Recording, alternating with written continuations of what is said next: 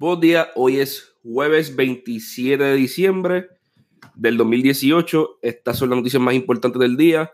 Y Jay sigue de ocasiones, así que yo, Edgardo Vicentí, sigo con ustedes aquí hoy, eh, dando noticias más importantes. Recuerden que van a ser un poquito más largas, van a ser menos. Eh, por favor, déjenos saber cómo les gusta, si quieren esto como un segmento aparte, eh, si quieren que integremos algo de esto, tener dos o tres más largas en el resumen de Jay regular. Nos dejan saber. Nada, empezamos.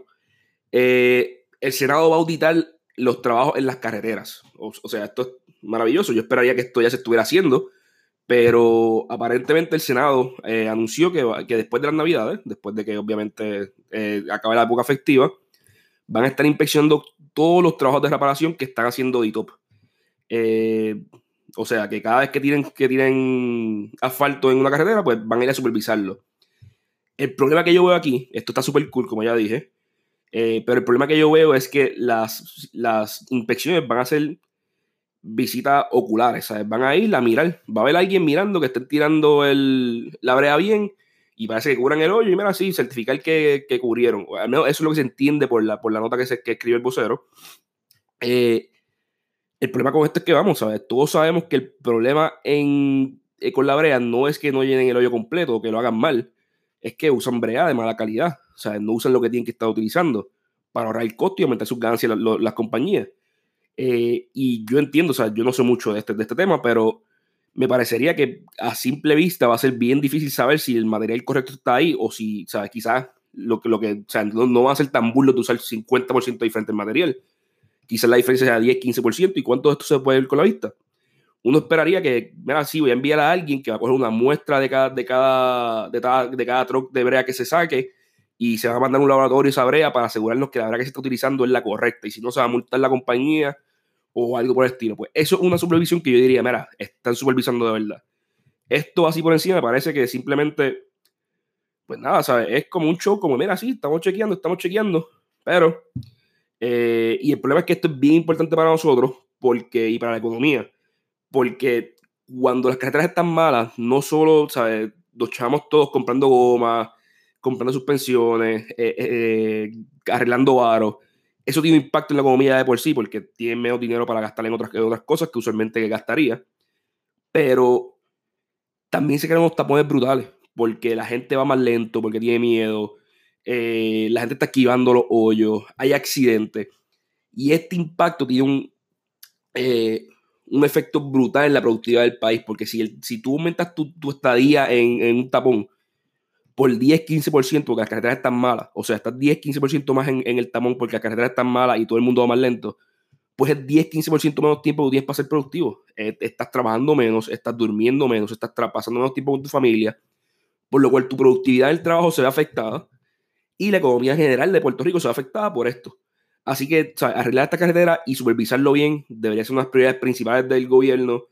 Eh, ya al menos están haciendo algo, pero realmente vamos a llevar el próximo paso. no, no, lo dejemos simplemente en, vistas oculares. Vamos a hacer todas las pruebas que hay que hacer, porque aquí hay millones de dólares y pues gastar un poquito de dinero para supervisar millones de dólares, yo creo que, que, es algo que deberíamos hacer. En la próxima noticia, esta me dio gracia cuando la leí. El secretario de Salud, Rafael Rodríguez, dice que los médicos en Puerto Rico están mal pagos por culpa del estatus. Yo he escuchado un montón de cosas en, mi vida que, le echo la culpa al estatus, porque es la fácil, es la cherry, pero esta es la primera vez que lo, que lo veo así, así expresado así. Eh, Rodríguez argumenta que los médicos aquí cobran menos porque no tenemos paridad en los fondos federales de salud.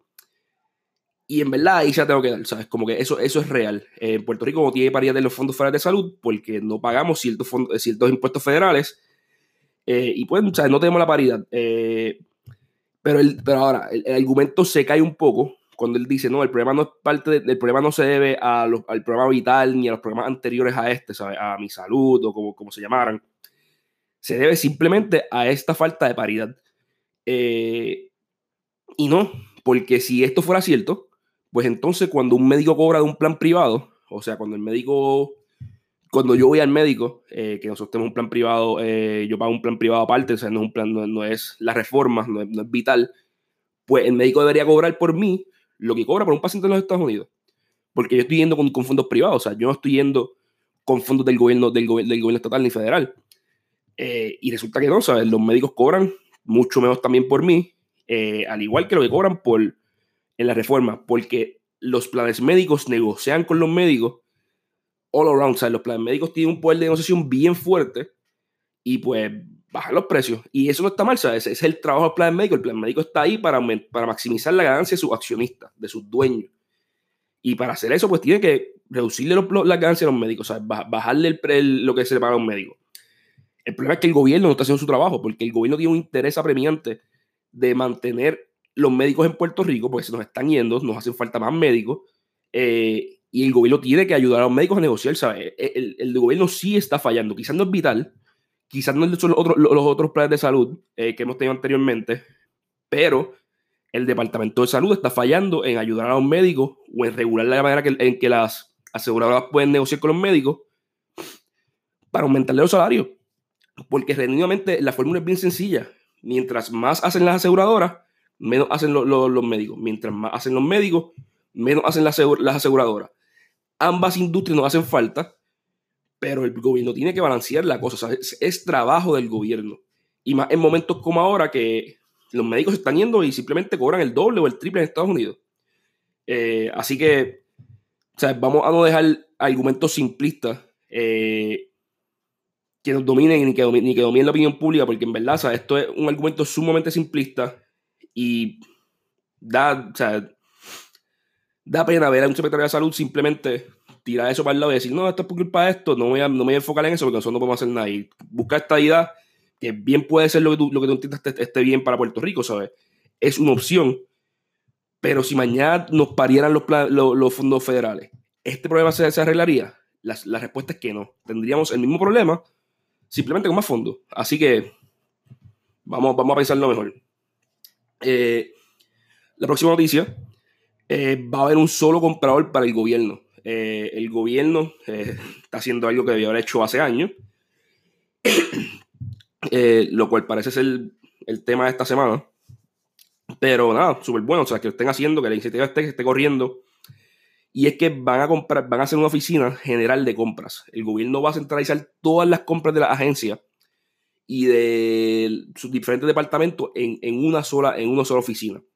Eh, esta oficina va a tener control del 80% de las compras del, gobierno completo. 80%, lo cual es bastante alto. Esto no incluye ni la Autoridad de Energía Eléctrica ni Acueducto, eh, pero la mayoría de las otras agencias sí, sí están dentro de esto. La medida se espera que ahorre cerca de 121 millones anuales para el 2021.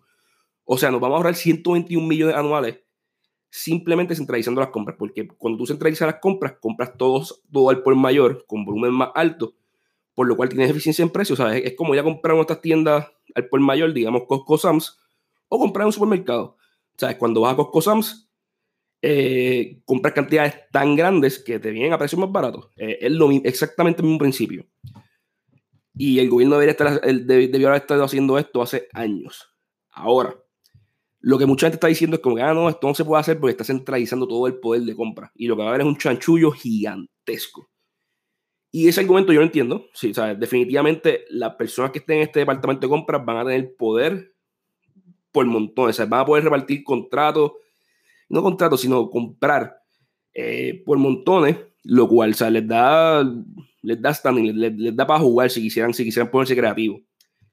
Eh, el problema con el argumento es que ya sabemos que esto pasa actualmente, ¿sabes? Como que ya esto pasa. Es más difícil yo supervisar 20 oficinas de compra separadas que yo supervisar una bien grande. Por lo cual, a mí me parece un buen plan el centralizarlo para al menos poder supervisar esa oficina bien. Y que si vamos a tener una, pues que tengamos las eficiencias de precio y que podemos supervisar solamente una y dedicar todos los recursos a supervisar una. El problema con lo que están haciendo eh, porque si tiene un problema que, como les dije al principio, el, 80% de, de, lo que se compra va a estar, va a estar eh, centralizado. El otro 20% se queda en las agencias y en los departamentos. Y pues son eh, compras de, emergencia, lo que llaman compras de emergencia, compras extraordinarias. Y pues uno dice, mira, pues sí, ¿sabes? La, agencia no puede estar pidiendo permiso al gobierno central para comprar cosas sencillas que quizás, mira, me hace falta para mañana y la papelería no dejaría que esto pase y pues se va a ver afectado servicios esenciales o algo por el estilo. Yo entiendo esto. El problema es que ya con la investigación que, está, que están haciendo en San Juan, ya vimos al menos como en teoría, porque esto sigue siendo una investigación, pero en teoría, como se podría eh, utilizar mal eh, estas compras extraordinarias, como que abusar de ellas. Porque si yo simplemente no hago, no hago una requisición a principio de año y espero seis meses y eh, a dos semanas del evento, pues entonces eso se convierte en una, compra extraordinaria, ¿sabes? Yo no dije que me hacía falta hace seis meses porque sabía que se lo quería dar a un, suplidor y que eso, eso, iba a ir al gobierno central. Me aguanto y lo paso como compra extraordinaria a última hora y pago lo que yo quiera, el suplidor que yo quiera. Y eso puede pasar, eso probablemente va a pasar por montones.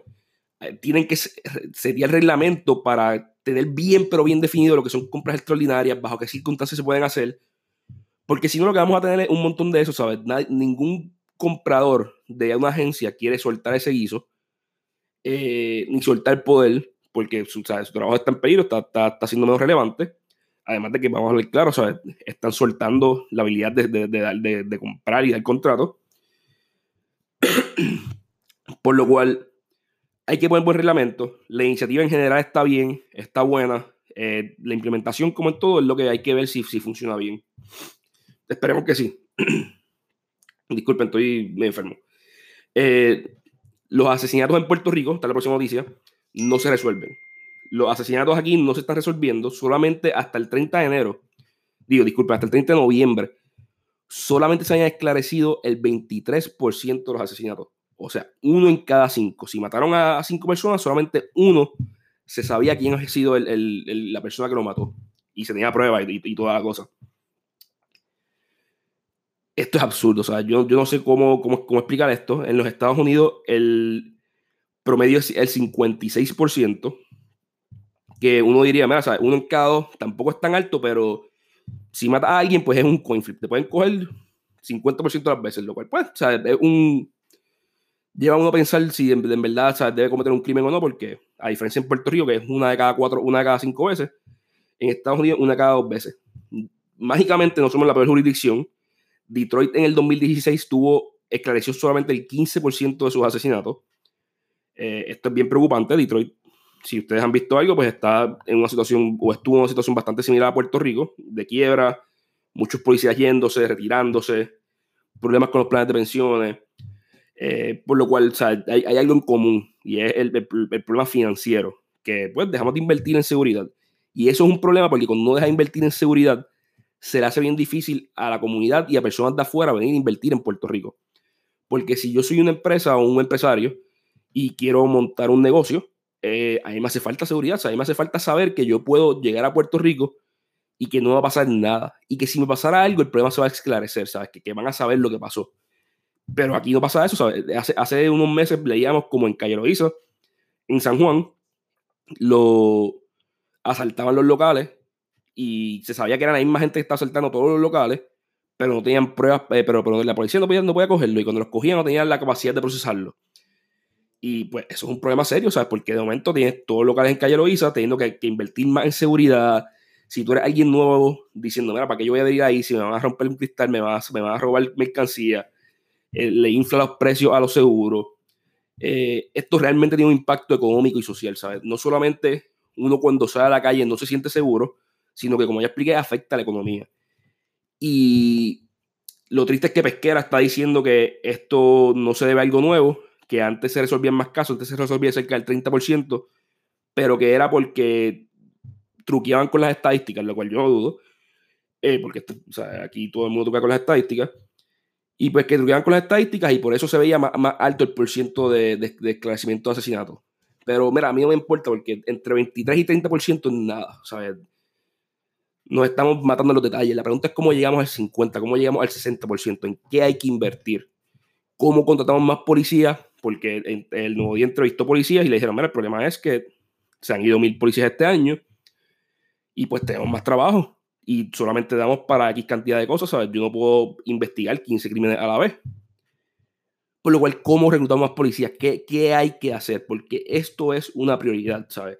Y ya lo he dicho como tres veces hoy, pero seguridad, productividad económica, que es con las carreteras, y salud, todas son prioridades. En Puerto Rico, ¿sabes? Estos literalmente son servicios esenciales. Estas son las cosas en las que nos deberíamos estar eh, enfocando y no si en el gobernador se recortó la barba o algo por el estilo. Esto es lo que es realmente importante, porque aquí es que se nos va la vida, aquí es que el país o, logramos salir del hoyo o no, o sea, nos quedamos como estamos. Así que, pesquera, ¿sabes? Vamos, vamos, vamos a exigirle que realmente saque un plan y, diga, mira, ¿cómo vamos a arreglar esto? Porque reclutando 260 policías el año que viene para la, primera clase de la academia no va a ser. Eh, necesitamos algo más contundente, un plan más profundo, más fondo. Yo estoy claro que no hay fondo para policía, pero ¿de dónde van a salir? ¿Cómo los vamos a poner? Y finalmente, nada, es un recordatorio de que la compañía Red Ventures y su iniciativa Ford 787 tiene un, un info session hoy. Si no saben lo que es Ford 787, es una iniciativa que están buscando reclutar talento, eh, talento puertorriqueño 40 personas eh, en, enero, 40 puertorriqueños en enero, ya hay 40 en el programa, así que van a ser 80 eh, pronto.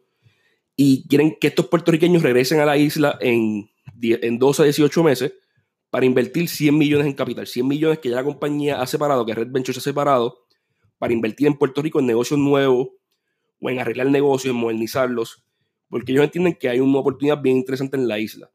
Eh, si usted conoce a algún joven, no tiene que ser joven en verdad, puede ser una persona profesional con 10, 15 años de experiencia, con familia, y en el programa actual hay personas con familia, que quiera aprender un poco más del programa, pues busquen fwd.787, fw, digo, fwd787.com, fwd787.com, o búsquenlo en Facebook bajo Ford 787 y escriba porque tienen un info session hoy en San Juan, un info session, una sesión informativa en la que puedes ir y aprender más y hablar con las personas que ya están en el programa. Y tienen una en el área oeste mañana. Así que nada, o esto es un anuncio pagado, pero yo creo que esto es bien importante para Puerto Rico porque realmente nos hacen falta más iniciativas como esta, personas que estén dispuestos a traer capital humano, a invertir en el capital humano, a entrenarlo más aún y a traer capital y pues invertirlo en Puerto Rico. Así que búsquenlo. Yo voy a poner el link en, en el Messenger, donde, donde, donde abren para abrir esta noticia, el, podcast, abajo va a decir Ford 787, le dan clic y lo, y lo pueden buscar ahí, les lleva directo para que, para que aprendan un poquito más de esto. Y también pueden ir al artículo de ayer eh, y la última noticia es sobre esto y está bien explicado, explicado más largo, un poco más organizado. Eh, nada, estas fueron las noticias más importantes. Recuerden, este es un formato nuevo que estamos experimentando esta semana mientras, mientras yo esté de vacaciones. Déjenos saber lo que piensan, si les gustan las noticias más largas yo sé que el podcast está saliendo un poquito más largo que antes, pero nada, es algo nuevo, nos dejan saber. Gracias.